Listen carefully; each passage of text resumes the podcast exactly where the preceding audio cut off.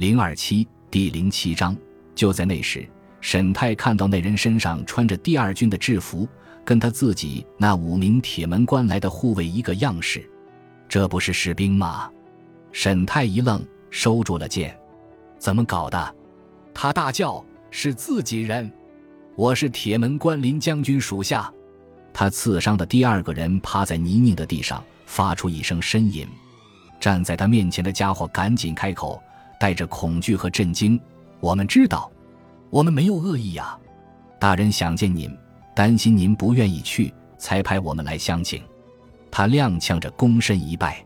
沈泰听到一阵沙沙声，抬头一看，有人从屋顶上一跃而下，朝着堵着沈泰来路的那几个人冲去。一个念头飞快地从他脑海里闪过，赶紧出声喝阻：“魏苏，等等，别伤害他们。”魏苏落地，一个滚翻，站起身来。他可不会去妓院，所以不用考虑礼貌问题。他举着双剑，剑尖直指那四人。为什么？他问。沈泰长舒了一口气，因为这里还有至少二十名士兵，其中还有弓箭手，他们可不是无能之辈。此外，还因为你们在我掌控的城市里。一个自信又淡然的声音从沈泰背后的广场传来，他缓缓地转身，六名持着火把的士兵站在一顶垂帘软轿旁边。广场上没有其他人，而周围站了二十多个士兵，堵住了所有去路。轿帘敞开，里面的男人能清楚地看见所发生的一切，而在周围火把的照耀下，男人的脸也被看得一清二楚。沈泰仍然很生自己的气。心里像是压了一块大石头，他正在压抑内心暴力和恶心的感觉。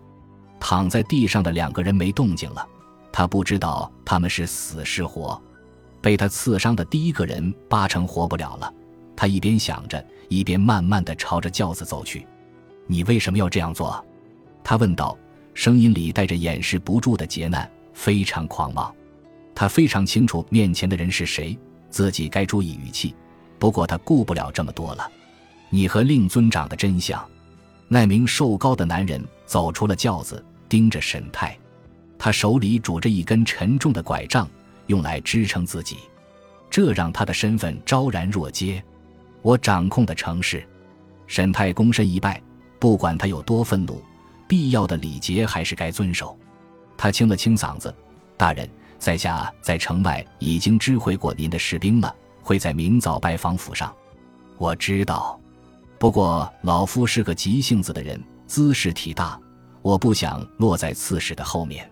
等到明天早上的话，你就不得不先拜访他。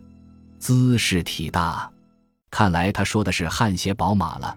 沈泰想着，徐碧海徐提督、第二军和第三军节度使正微笑看着他，那抹微笑让他觉得很冷。沈泰还见入鞘。那个看林节度使用极轻的声音说：“是你雇佣的。”没有片刻犹豫，沈泰点点头：“是的，大人。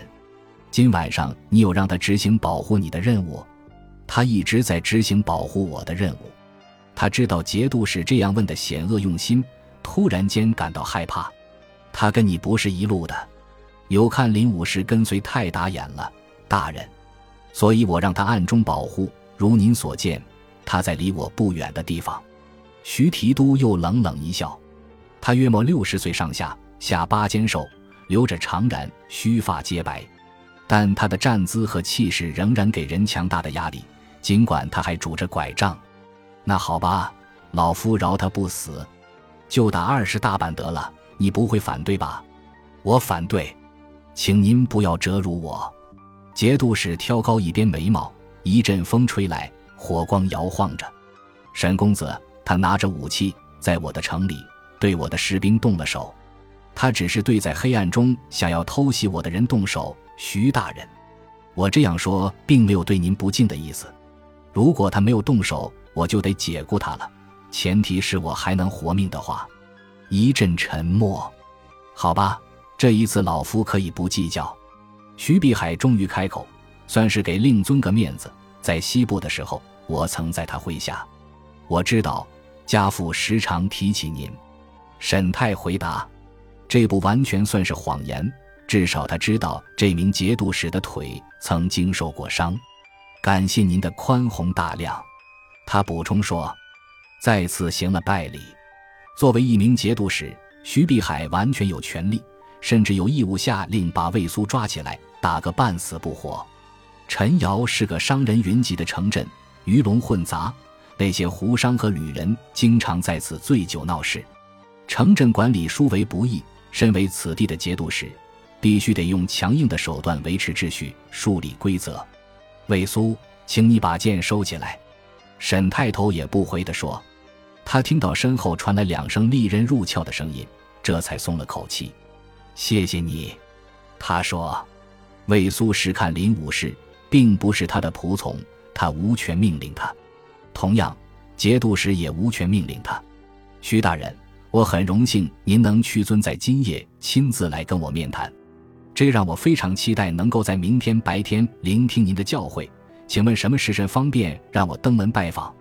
看来你没听懂老夫的意思。徐碧海冷哼了一声：“我说过，不想让你先去拜访刺史。我当然明白您的意思，大人。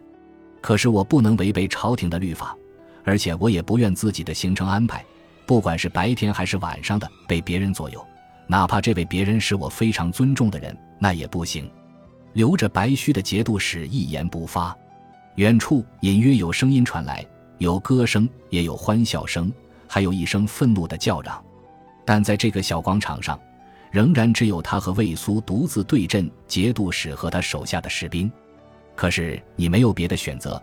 徐碧海拉长了声音：“我知道你不情愿，但老夫不会为维护第二军利益一事而向你道歉。”不过，我可以给你提供最好的马奶酒，事后也可以派人送你去镇上最好的青楼。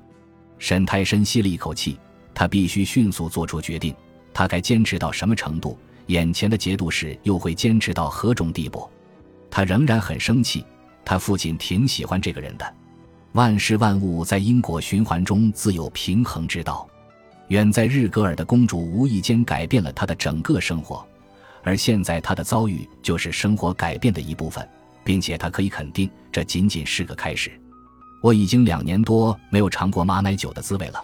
他说：“我很荣幸能够成为您的座上客，但我们是否该邀请刺史大人一起来呢？”有这么一瞬间，节度使那张瘦削的脸上露出了掩饰不住的惊讶之色，然后他仰头一笑，沈太也笑了起来。我想不必了，徐碧海说。沈泰已经逐渐明白过来，节度使找他只为了一件事情，一件迫切的事情。他必须赶在所有人之前找到这个年轻人，这个手里掌握了大批汗血宝马，足以打破这么多年微妙军事平衡的年轻人。马奶酒十分香醇，酒里面还加了藏红花。沈泰真的记不清上一次品尝到这种美酒是在何时。给沈太斟酒的两个年轻女孩是徐碧海的女儿，都还未出阁。她们穿着华贵的丝绸襦裙，一个是淡绿色，另一个是蓝色，襟口开得很低，露出一大片粉色的肌肤，引人遐思。在沈太离开西安城的时候，这种衣服相当时尚。两位姑娘熏着不同的香，却同样令人迷醉。她俩淡扫蛾眉，轻施粉黛，梳着堕马髻。几缕青丝垂在一侧，头上插着金步摇，身上的坠饰同样价值不菲，脚上穿着珍珠丝履，戴着金指环和翡翠党，双瞳如碱水，不语含情。这不太合乎礼数吧？沈泰想着。节度使盘膝坐在对面卧榻上，身穿黑色长袍，头戴凉冠，腰系朱红色腰带，佯装不知道女儿对沈泰的诱惑力。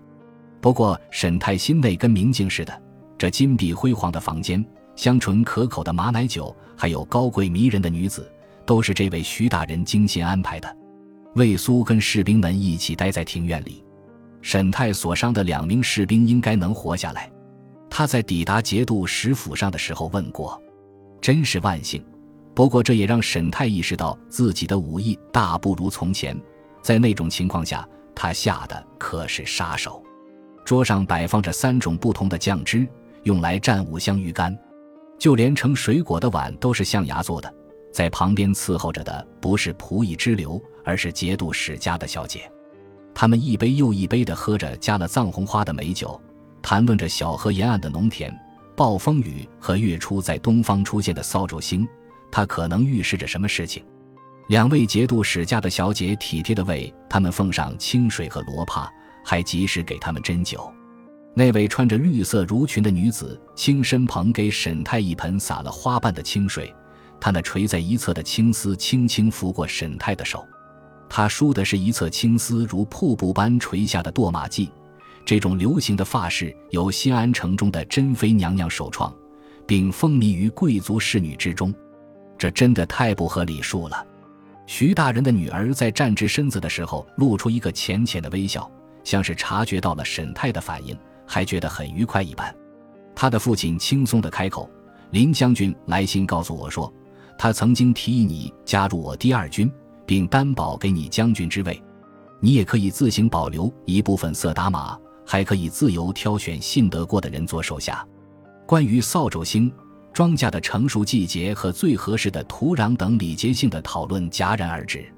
沈泰放下杯子，林峰将军的慷慨让在下受之有愧。他在代表第二军接待客人的方面表现得无懈可击。